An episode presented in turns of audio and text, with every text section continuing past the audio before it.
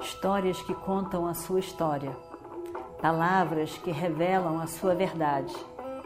Com você, o conhecimento milenar dos Vedas. Escute diariamente e recomende a um amigo.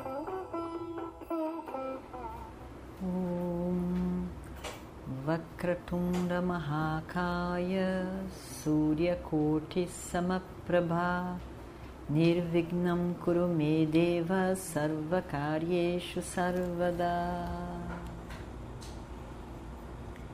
Então, Krishna saiu lá de Upaplavya, onde estavam os Pandavas, e o Destira estava muito preocupado. Não sei se eu deveria deixá-lo ir no meio daqueles, daqueles aliados de Duryodhana. Não sei o que pode acontecer com você, Krishna. Você é muito querido por nós e não queremos correr o risco de perdê-lo. A gente não sabe o que Duryodhana pode fazer. E Krishna diz: não se preocupe, eu vou lá, vou tentar evitar a guerra, vai ser bom, é importante para mim, eu vou tentar evitar de tudo que é forma, número um. E também eu quero saber, eu quero que o mundo saiba que Yudhishthira é um homem bom, a grandeza de Yudhishthira, e eu quero que os reis aliados de Duryodhana saibam que eles estão se aliando à pessoa errada. Isso, eu quero que isso fique, fique sabido das pessoas. Aí então, as opções que cada um faz é de cada um. Mas depois que essa guerra acabar, eu gostaria que tudo isso ficasse, tivesse ficado registrado. Agora, Duryodhana está pensando que vai vencer a guerra, mas eu sei o que vai acontecer. É importante que isso tudo fique registrado para o futuro. Aí Yudhishthira concorda, preocupado, mas concorda, e Krishna vai. Tudo, tudo se sabe, mesmo naquele tempo, tudo se sabe. Existiam espiões para tudo que é parte. E Dhritarashtra já tinha ouvido falar de seus espiões, que Krishna, junto com Satyaki, estava vindo em direção a Hastinapura e aí então ele chama Bhishma e Vidura e ele, ele fala com o pai, o pai chama Bhishma e Vidura. É, Dhritarashtra também quer que Sanjaya venha, então estavam eles principalmente ali reunidos. E, e chamam também Drona, né? Duryodhana chama Drona, Aquelas pessoas, na verdade, com quem ele contava. Contava se a guerra acontecesse, e ele achava que ia acontecer porque ele era a favor da guerra, ele queria que aquelas pessoas estivessem junto com ele, ali, realmente junto com ele. Então, ele chama essas pessoas todas, fala com Dhritarashtra, Dhritarashtra chama essas pessoas todas. E aí, então, Dhritarashtra fala. Dhritarashtra estava muito preocupado. Ele estava muito preocupado porque, porque na verdade, por detrás de tudo aquilo, aquele, aquele ciúme, aquela inveja, aquela competição, estava a, o, a pessoa Dhritarashtra que sabia que aquilo tudo estava errado. Ele sabia que o filho dele estava agindo erradamente. Ele sabia que, que ele tinha que dar a terra para os sobrinhos. Ele sabia que tudo tinha sido prometido, que daria de volta naquelas condições, as condições tinham se cumprido ele sabia o que era certo. Ele sabia muito bem o que era certo. Mas ele não tinha coragem de falar com o filho de uma forma decidida. E Vidura, várias vezes ao longo da vida, mostrou, ou pelo menos tentou, pensou que estava mostrando, que o bem de um filho não é fazer todas as suas vontades mas é mostrar o Dharma. E algumas vezes é cercear o impulso egoísta, ou destrutivo, do filho, adármico, enfim, do filho. Mas Dhritarashtra não conseguia fazer isso. Ele sentia muito mal pela própria situação dele, de nascimento, basicamente, pela eterna, constante competição com o irmão, pela raiva que ele ficava de Vidura. Porque Vidura sabia tudo, sabia o Dharma, era, era a consciência de Dhritarashtra. E, e, e, ao mesmo tempo ele não, não conseguia fazer o que, o que Vidura dizia para ele. No fundo ele sabia que estava certo. E no fundo também ele sabia que aquele irmão tão querido, com quem ele contava sempre, no final das contas ele desrespeitava, dizia coisas grosseiras, coisas que ele não pensava e não sentia. Você é o filho da empregada, não vou nem prestar atenção a você. E de novo chamava ele, de novo Vidura vinha. Então era uma situação muito difícil na mente de Dhritarashtra. Mas ele não conseguia fazer diferente. Na verdade, o, as emoções que ele tinha para com aquele filho, que para ele seria a esperança de, de um Dhritarashtra que deu certo, mas que, que não seria nunca. Porque o caminho que Duryodhana estava conduzindo tudo era, era um caminho de escuridão, é um caminho do Adharma. Mas aquilo realmente, infelizmente, não tinha uma solução.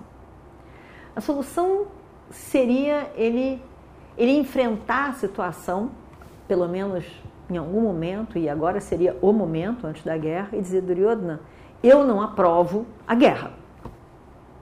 Eu concordo com Yudhishthira, eu concordo com Krishna, eu não aprovo a guerra. Não vai haver guerra. Mas, pensa bem, com todo o histórico que a gente já tinha visto de Dhritarashtra, ele ia fazer isso? Ele não ia fazer isso. Ele não conseguia ele não tinha suporte emocional para enfrentar aquela situação, para dizer não para o filho. Ele não tinha. Então, era como bem disse Krishna, é uma solução, era, não existe solução. Não, é uma tentativa em vão. Então, é uma tentativa só de tornar conhecido a todos que, que estava acontecendo naquele momento. Então, com relação à guerra, com relação a quem era Yudhishthira, com relação às perdas que a guerra, os horrores que a guerra faria, as perdas daqueles reis e a consequência quando a guerra acabasse. Então, era só isso. Só que Krishna, como a gente vai ver, Krishna, Krishna não era uma pessoa qualquer. Krishna era um avatar. Era um, uma, uma manifestação, né, uma manifestação de Ishvara no momento necessário. Então, ele tinha uma função em estar ali. Ele tinha uma função, ele tinha algo a fazer. E aí ele, ele em vários momentos, ele toma posições eh, de afeto, de carinho, de, de compreensão, de acolhimento, em vários momentos. Mas na hora em que tinha que se botar um limite de alguma coisa, como instrumento da mudança, ele também dizia o que tinha que ser dito. Ele não era bonzinho no sentido de ficar só dizendo coisas agradáveis que os outros vão gostar. Ele tinha uma prioridade na sua função, que era a proteção do Dharma. E o que tivesse que ser feito em relação a isso, ele fazia. Então, a gente vai ver um pouco de Krishna hoje, semana que vem, mas vamos ver um pouco de Krishna a mais do que a gente acharia que, poxa, não pensei que Krishna fizesse isso, mas é a função dele. O Dhritarashtra escuta aquilo tudo Krishna está vindo. Dhritarashtra está preocupado. Krishna era a pessoa mais importante para os Pandavas. Krishna era o Dharma. Então, era diferente, era uma pessoa especial e diferente para todos os reis, para a época. A maioria conseguia enxergar Krishna como era Krishna. Algumas pessoas não, mas isso era a minoria. Então, eh, o que que Krishna diria, o que que Krishna faria, o que, que ele diria ali naquela, o que, que ele estava vindo para dizer, né? Era, era importantíssimo. E Dhritarashtra tinha aquelas emoções, aqueles sentimentos que ele, que ele guardava com muito ciúme, sem querer se transformar, né?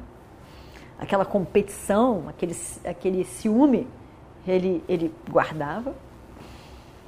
E, mas ao mesmo tempo, ele, ele, ele sabia quem era Krishna. Então ele não, ele não queria correr risco de ser de ser desmascarado talvez até por Krishna. Ele não queria perder o amor de Krishna. Era muito confuso. A mente de Dhritarashtra muito confusa. Mas ele não queria perder o amor de Krishna e sabia que Krishna faria toda a diferença. Ao contrário de Duryodhana que não via ele. Para ele Krishna era uma pessoa como qualquer outra. Então, é, ele, ele, ele, ele quer planejar várias coisas. E, basicamente, o que Dhritarashtra queria, tinha planejado era como ganhar Krishna para o lado dele. Tratar bem Krishna, de forma que Krishna, sendo bem tratado, ele teria um, um débito com Dhritarashtra, de alguma maneira. Só que Krishna vai explicar todo o porquê, mas ele não vai ficar na casa, no palácio de Dhritarashtra, nem de Duryodhana, nem qualquer outro palácio com cozinha e cozinheiros que tenha sido oferecido para ele. Ele somente, realmente confiava e via uma pessoa dármica em Vidura. Então, ele se associa à Vidura somente. Mas Dhritarashtra tenta. Dhritarashtra tenta e muito.